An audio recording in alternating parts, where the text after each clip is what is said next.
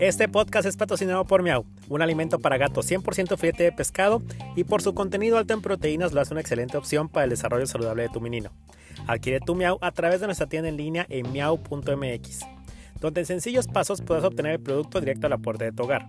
Si quieres un producto gourmet 100% filete de pescado, Miau es tu opción. Y recuerda que al comprar Miau apoyas una empresa 100% mexicana y a la creación de este tu podcast.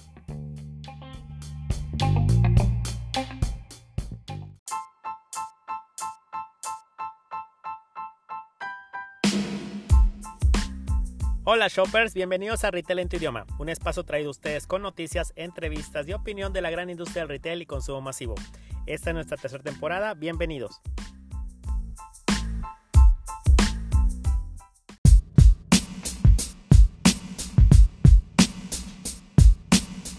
GIA 2023 la GIA, Junta de Inicio de Año, organizada por Walmart de México y Centroamérica en su edición 2023, también es conocida como la Convención Westport Walmart, tuvo lugar el 21 al 23 de febrero en las instalaciones del Centro City Banamex.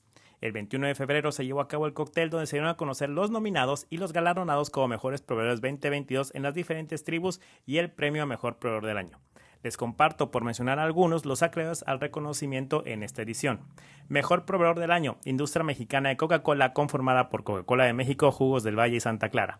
Tribu, Llena tu Refri y más autoservicios, Jugos del Valle Santa Clara. Tribu, Abarrote Sans Club, Jugos del Valle Santa Clara. Tribu, Perecederos de Autoservicios, Berry Paradise. Tribus de Entretenimiento y Temporada Autoservicios, LG Electronics.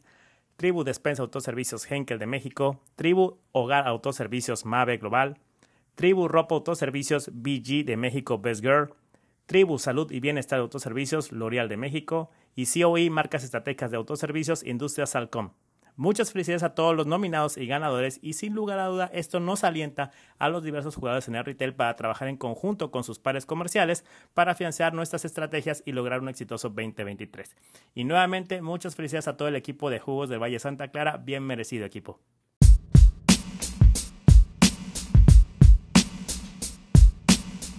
China versus México. Esta nota Shoppers me llamó mucho la atención porque nos otorga unos datos muy interesantes sobre el desafío del nearshoring que se vive actualmente entre México y China. Si la industria mexicana lograra sustituir 5% de las importaciones de insumos de China que actualmente se surten en Estados Unidos, el PIB de México tendría un 2% adicional de crecimiento solamente este año. Esto de acuerdo a una estimación del presidente del Consejo Nacional de Industria de Maquiladora y Manufacturera de Exportación Index, Luis Manuel Hernández.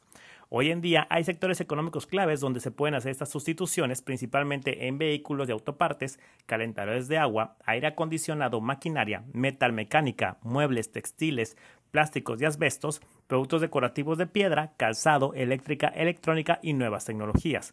Hernández recordó que estos sectores tienen gran vocación manufacturera, pues existen las empresas instaladas, la mano de obra ya calificada y están en el norte y centro del país.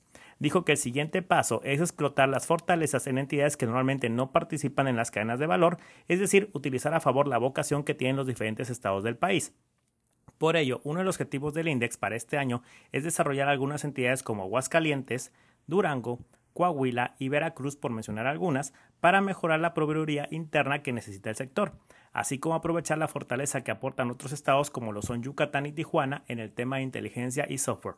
De manera similar, existe un gran interés por lo que podría contribuir al corredor interoceánico del istmo de Tehuantepec. Luis Manuel Hernández dijo que si se aprovecha el fenómeno del nearshoring o localización de empresas, en tres años las compañías manufactureras pueden aportar hasta el 25% del PIB en México.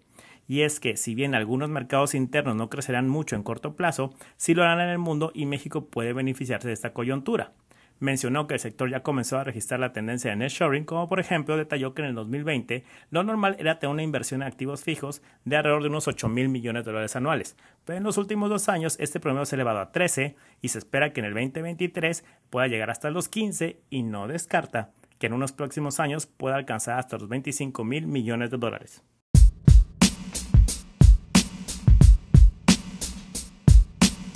Top Retailers América Latina.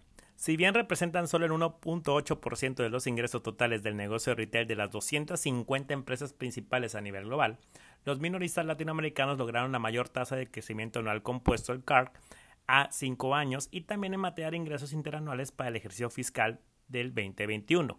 Las cifras se desprenden del informe de potencias mundiales de retail 2023 que elabora la consultora y auditora británica Deloitte, en que destaca un listado de 250 compañías más grandes del comercio alrededor del mundo en base a ingresos. Haciendo una revisión de ranking, el primer país de Latinoamérica en aparecer es México, de la mano de FEMSA, principal embotellada de Coca-Cola en la región, dueña de las tiendas de conveniencia OXO y también operada de las cadenas de farmacia y estaciones de servicio. La compañía subió cinco posiciones respecto a la medición anterior por ubicarse en el puesto número 76.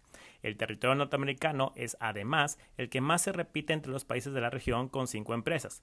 FEMSA, Grupo Coppel, Grupo Comercial Chidawi, que este es el que, el que más subió con 36 puestos, Organización Soriana, un supermercado que fue el único cuyos ingresos no crecieron, y las tiendas departamentales del puerto de Liverpool. Este último es el minorista de más rápido crecimiento en toda la región de América Latina, con ingresos de un 35.5% año contra año, y la compañía aumentó su base en clientes digitales en un 20%, lo que resulta en un aumento del 4.7% de las ventas digitales al centrarse en el desarrollo de una estrategia omnicanal de acuerdo con el informe. El país de mayor crecimiento en la región fue Chile, donde las empresas aumentaron sus ingresos minoristas en un 18.5%.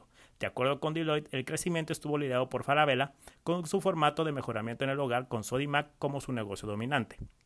Esta compañía aumentó el número de clientes un 25% en parte por el lanzamiento de un nuevo mercado en línea y servicio de entrega a domicilio, haciendo referencia a la creación de falabella.com. Pese a su gran tamaño, Brasil se quedó en segundo lugar en el podio por la cantidad de empresas incluidas en el listado de las cuatro compañías. En esta ocasión, el minorista Natura Co. se unió al top 250 por primera vez para quedar en el, en el, número 161 por su presencia en 100 países, es decir, que aproximadamente 73.9% de todas sus operaciones se encuentran en otros territorios, de acuerdo a la consultora. También el gigante sudamericano figura Magazine Luisa de 183 con un avance de 12 puestos, vía en la casilla 213 cayendo 17 posiciones y en la 241 escalando 8 puestos está la farmacéutica Raya Droga Seal. Ninguna de las latinoamericanas alcanzó a estar en el top 10. En primer lugar, se consolidó la estadounidense Walmart, que destacó por el crecimiento de las ventas online y por su continuo compromiso con el desarrollo de sus canales digitales. Detrás de Walmart se ubican empresas estadounidenses como Amazon y Costco, que mantuvieron sus posiciones, y del grupo de los 10 más grandes, solo una, la china JD.com, logró avanzar. Lo hizo en dos posiciones por ubicarse en la casilla número 7, por delante de Walgreens Boots Alliance y la alemana Aldi y Target.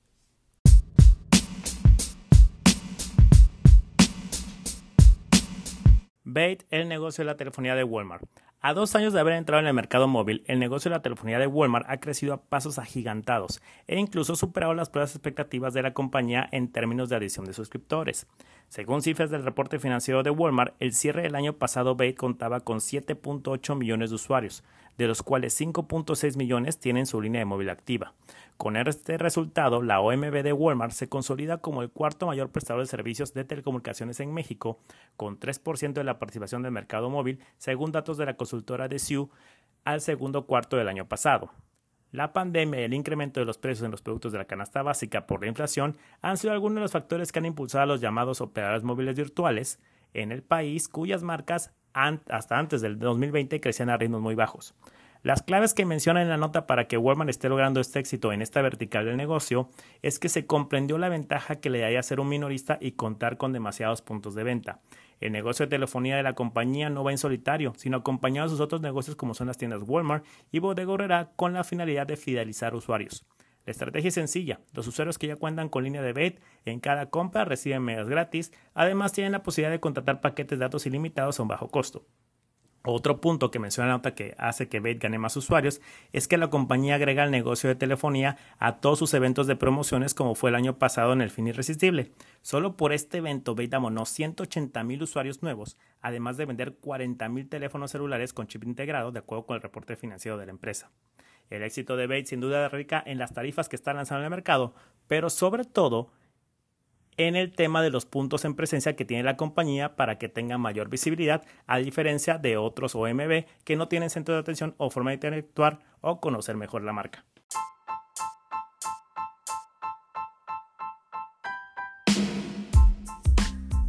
Y esto es todo por hoy, shoppers. No olvides compartir este podcast para que llegue a más personas.